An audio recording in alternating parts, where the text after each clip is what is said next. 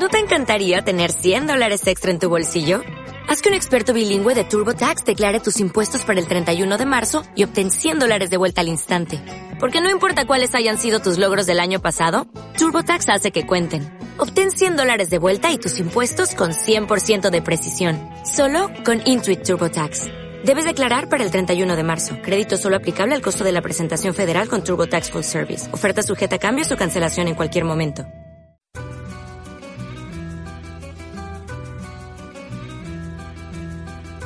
Crónica Latinoamericana.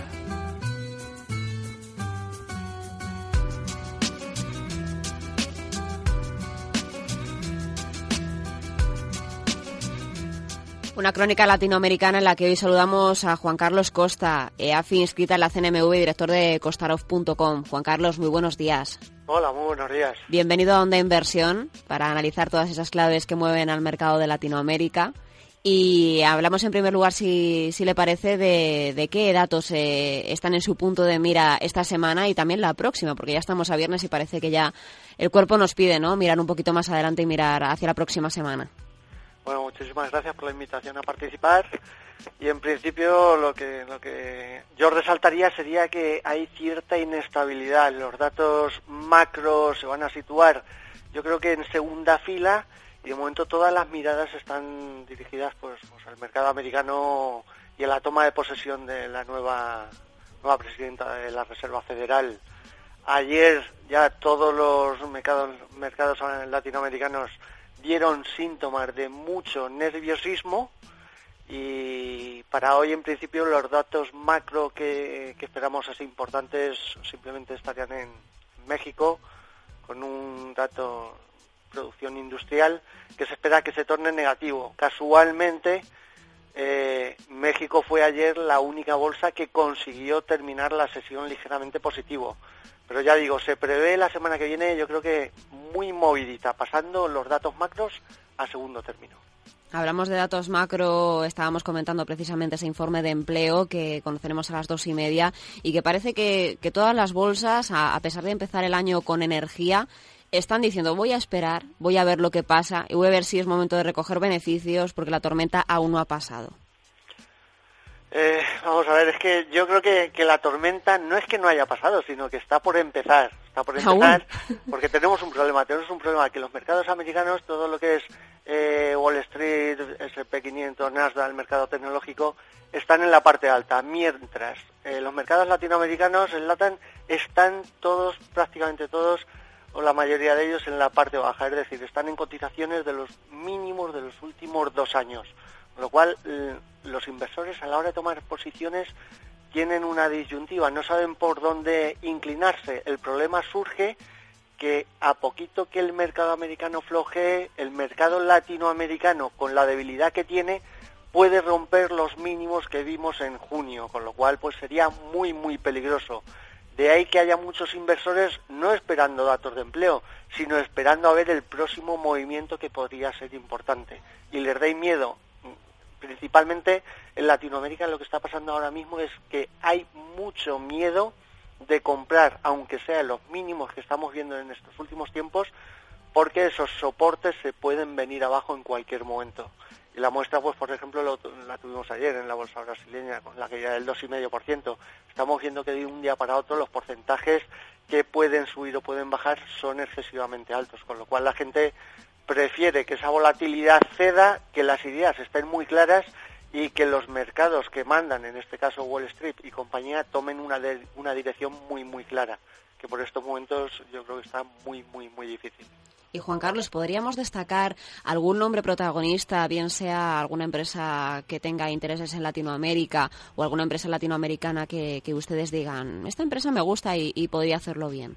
Mm, bueno, la empresa española que tenga allí eh, en estos momentos, pues la que está de moda es SACIR. SACIR está teniendo un problema muy importante con el tema de, de Panamá y la cotización aquí que había recuperado de manera importante, porque no hay que recordar que llegó a cotizar meses atrás en torno a un euro, un euro y medio y había recuperado hasta cuatro, ahora pues está ya rondando prácticamente los tres euros, con lo cual eso puede crear una estabilidad en todas las empresas del sector de construcción, inmobiliario y servicios de manera importante, con lo cual yo creo que, que por ese lado también viene, viene posible marejada.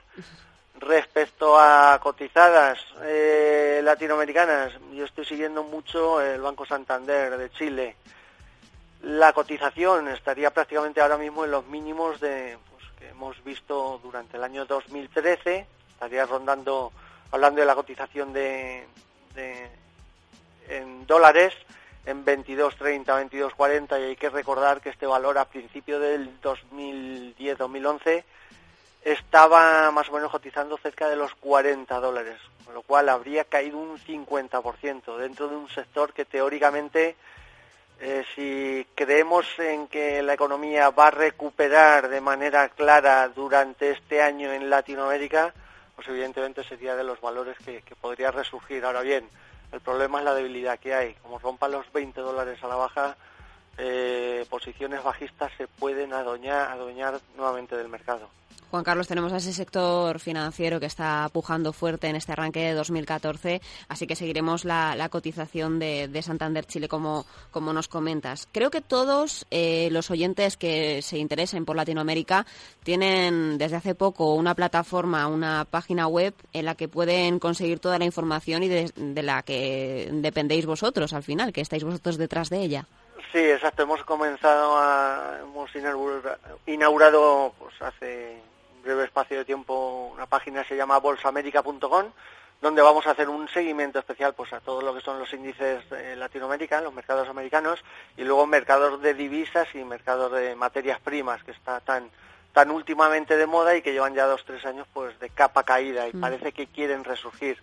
Entonces bueno, pues vamos a tratar de, hacer un seguimiento muy muy muy cercano al día y con recomendaciones, varias recomendaciones de, compra-venta para intentar eh, ganar un dinero al mercado, evidentemente. ¿Y en materias primas tenemos alguna recomendación que nos pueda dar? Porque aquí en Onda Inversión nos gustan mucho, la verdad, estamos bastante pendientes. Bueno, aquí estamos siguiendo pues principalmente eh, el cobre, el palladium, luego pues el oro y el petróleo. Y te podría decir que, por ejemplo, el cobre que estaría, estaría intentando girar al alza después de estar ya dos, tres años con caídas importantes, porque ha caído desde 450 que llegó a cotizar en máximos hasta el nivel de 300, entonces estaría haciendo una especie de banderita queriendo girar al alza. ¿Qué quiere decir? Que si lo vemos superar la zona de 345, posiblemente las posiciones compradoras en cobre eh, se puedan tomar. Por contra, por abajo, yo me vigilaría dos niveles un primero un nivel primero en 325 y uno ya clave en 295. Por debajo de 295, ojo, podría volver otra vez una etapa bajista, muy bajista, con lo cual pues sería muy peligroso. Luego pues para para el Palladium estaría más o menos tres cuartos de lo mismo. Por arriba tendría que cotizar por encima de 740. Luego ya el, el, el oro ya sabemos la fiebre que ha tenido estos últimos años. Yo sigo siendo en principio pesimista, creo que por abajo si cae de 1190 eh, podría pasarlo nuevamente muy mal. Ahora está cotizando en torno a 1230, 1240. Bien, es verdad que se podría producir una recuperación más o menos importante si empezase a cotizar por encima de 1270, que sería un poco la zona clave que tendríamos en estos, en estos momentos. Pues tenemos esas recomendaciones sobre materias primas y también sobre valores concretos que, tienen intereses en Latinoamérica. Eh, así que ya tenemos eh, deberes para el fin de semana para echarle un vistazo a esos mercados. Juan Carlos Costa, muchísimas gracias por estar con nosotros este viernes aquí en Onda Inversión y le invito a volver cuando quiera. Muchísimas gracias a vosotros, un placer. Hasta la próxima. Hasta luego.